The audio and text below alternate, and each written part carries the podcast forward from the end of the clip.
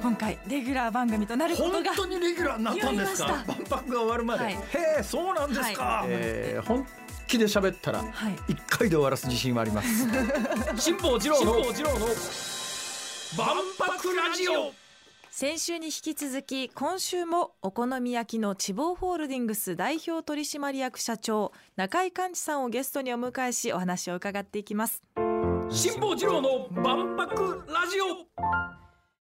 あの地方っていう会社は、えー、中井さんで社中井社長で何代目になるんですか私は二代目になりお父様まあが数えれば作二ら代たん目ですかお父様は、はいどうういういきさつでどうどういうところから出発父されたはんでもすとかもと中中卒でデッチ奉公に出て、はいでその後あのレストランで働いて、えで本当は洋食屋さんをやりたかったそうですけどえも、はい、もうひょんなことからお好み焼き屋さんをやることになってお好み焼き屋っていうのがお好み焼きっていうのが今洋食なのか何なんですかねこれ食で言うと何何何食なんですかねあの、まあ、ソースマヨネーズをかけますこれはまあ洋洋食洋風ですねでもその上に青のり鰹節をかけるんですよねそうでですこよれはね和食なんですよね、ええですからあの和洋折衷された日本食ですね私よりね私の世代はもうないんですけど私より上の世代だとはいあの原点で一銭洋食っていうのを知ってる人たちが一銭洋食しわかん知らないいです大体そもそも一銭というそっかお金の1円の100分の1ですからねだから1銭が通貨としてまだあの意味があった時代ですよ今もなかなか1円でもあんまり意味がないですけども、昔はその1銭でお好み焼きの原型みたいなやつが食べられた時代があったんですよね、でもこれはまあ中井さんの世代だともう分かんないですかねまああのその聞こえあのなんですか話としては聞いてますけども、ええまあ、一銭洋食がそのお好み焼きの原型じゃないかみたいな、まあ、今でも京都にもありますよね、一銭洋食屋さんあがそうなんですか、はいありますまあ、今では1銭では売ってないと思いますよそうです1円みねたいな いや1円 で1円も無も理でさすしょがに1円もダメです もう赤字です1円で1円は無理だと思う よそれは10円でも無理だと思うよそれはそうですかはいでえ千房のお好み焼きってなんか他のお好み焼きと違うなんかあるんですかまああのやっぱり父はあの他のお好み焼き屋さんとは違うええお好み焼きをしたいっていうことで、ええやっぱ食材にこだわったりだとか、ええあるいはその内装だとかそういったところにこだわって、はいえーちょっとやっぱりなんかおおしゃれしていくようなそんなあの鉄板焼き業態のプレジデントチボってあるんですけど、はいはいええそういったのも作ったりだとか、ええはい、あのお客さんはあのどうなんですかインコロナでまだまず大変だったじゃないですかでその後あー戻そうですねってきました、どんな感じですか今去年の10月ぐらいから、ええあの海外の方のその水際対策が緩和されてから、はいはいはいはい一気に外国人の方が来られて、ええそれと合わせて日本の観光客の方も一気に動き出して千房って今何店舗あるんですか今で69店舗ですね。 69すごいっ すねはいえーそれは全部大阪じゃないでしょいえあのもうそれこそ北海道から九州まで、ええあの点々とございます海外もあるんですか海外も6店舗ありますけ海ど外どこにあるんですか海外はベトナム台湾まあもともとハワイにもあのあったんですけど、はいはいはいああるんですけれども、ええ今でもありますが、えで中国だとかあとフィリピンはいはい等々ですね、ええコロナでちょっと数店舗やっぱクローズしてしまったんですけれども、ええ今6店舗やってますどうなんですかその海外でお好み焼きっていうのはあの受け入れられるもんなんですか意外とあの、まあ、今インバウンドということで海外の方来られてますけれども、はいはいまあ、店にもよりますが道頓堀のお店は8割ぐらいが海外のお客様もっとかもしれないですね、はい、8割9割が海外のお客様道頓堀地方のお客さんの8割外国人はい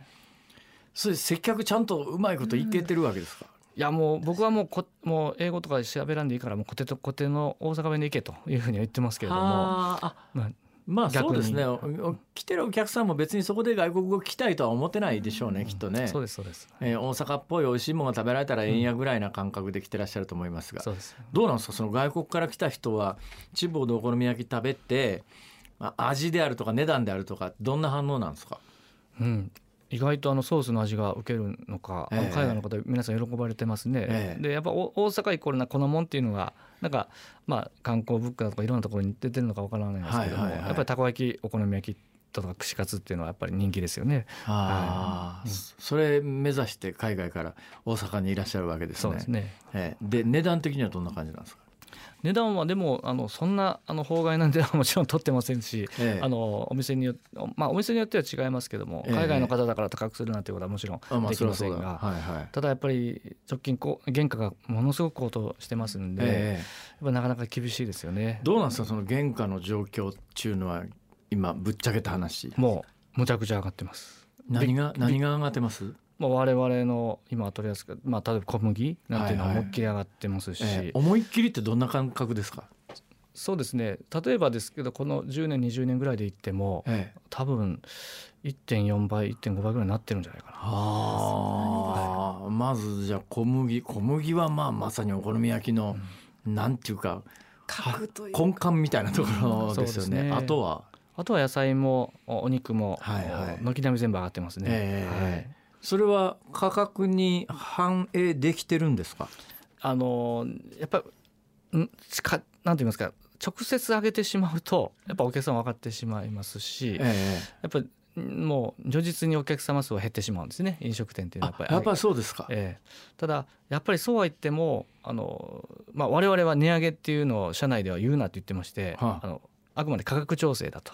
だかはあらはあ値はあ上げっていう言葉はもう使わないでいこうと価格調整、ええあのええ要は正当な価格あのに、えー調整をしていくってまいあうことで、原価がそれだけ上がってきたらまさに価格は調整しないとそれは持続可能ではなくなりますもんね。ただ全部のメニューを全て上げていくんではなくて、まあ、ええ例えば一部のメニューは例えば値下げをする逆に値下げをするだとかですね、はいはい要は適正な価格にしていくんだということでええ今やってますんで、はい、社長と万博との関わりっていうとその年代だと大阪万博が記憶にない感じですか僕は生まれてませんあのな1970年代、せはい70年万博ですよそうねです70年はい生まれてないんですけど、はあいの私の兄は行ったっていうふうに聞いてますけども、ああそうですか、えはい、お父様から聞くことありますえ、父からもうあのそうですね当然地元大阪ですから、ええあの何回も行ったということで聞いてますけどももえうえむちゃくちゃ並んでたんですよね。いやむちゃくちゃ並びましたよ私なんか ねもうなんかね当時並んでてもうーん3時間ぐらい平気で並んでましたけどね、ソ連間とかねアメリカ間とかでもそ3時間並びませんか今それって各館に並ぶってことですよねそうだよじゃあ二つ行こうと思ったら六時間ぐらいそそりゃそうだそもそも車で行ってる人は車がもう混んでて近止めら寄れない近寄れないっていうあーでもね1970年に車持ってる人はかなりの上流階級ですねそうなんだ多分なるほど多分うち車なかったです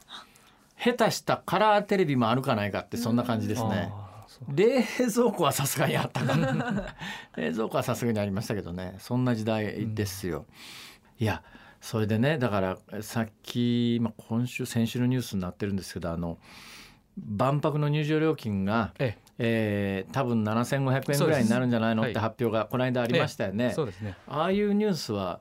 えー、7500円っていうと、まあ、大阪万博の時の入場料金に比べると10倍以上違うそうです感じですか大阪万博が800円だったんですね大人の入ああ入場は券いはいはい、ですから約10倍ですね約10倍ですね、はいえどうなんですかやっぱりあの外食の値段ってそのぐらい上がってるんですか10え倍いぐらえいいえいえいえもう10倍どころかまあせいぜい45倍じゃないですか多分物の、ねうん食べ物の値段なんていうのははいああそうするといやあの万博入場料金7500円みたいなニュースを聞くとちょっとうちの方も上げてくれやとかそうですねよく言うんですけど例えばゴルフ場のランチって結構みししますよねゴルフ場のランチまあそうですね2000円ぐらいはしますかあね、のへえきつねうどん多分2800円で2000円とかすあるあんですけど、まあまあそうですねそのぐらいしますでねも街に出てですね1800円のきつねうどん出しても絶対売れないですよねそうですねまだワンコインの弁当だいとやか出でてもますからねハワイだったらそのぐらいしますねあそうですねえ今あの海外でうどん食うと2000円ぐらいしますよねそんな高いんですねもうもうまあまあ今へー円安なんえそうでですね特になんですけど海外で外食すると昼飯で3,000から5,000円ぐらいは一人晩飯なんかやっぱ1万円ぐらい平気でいきますよね。へですから海外旅行行くと日本がどれだけ安いかっていうのが分かるわけですよねもうむちゃくちゃ安いですよああの値段的にはあのただそれをだって我々としては上げたいんですけれども上げてしまうとお客様がやっぱりなかなかねまなくなってしまいますよねそうねそうなんですよだそかれらはちょっと安すぎるんじゃないかなと思うあの教会としては思いますけれども、はい、どうなんですか教会ということはつまりあのお立場としては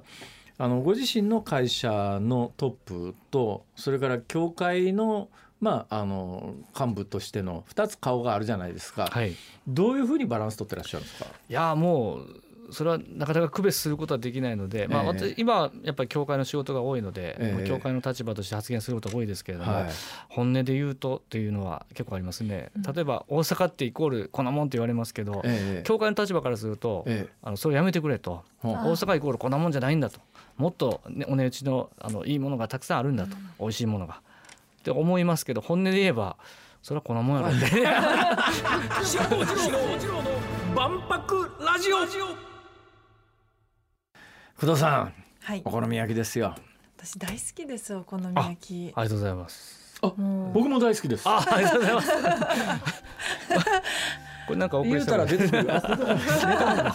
出てこないで鉄す板の用意がしたりとかそういうことではなさそうですね。がとうございます。いや本当にありがとうございます。万博を機に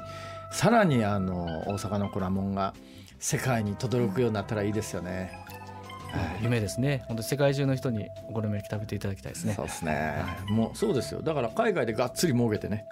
その分あの国内で安してもらおうか。それがまあね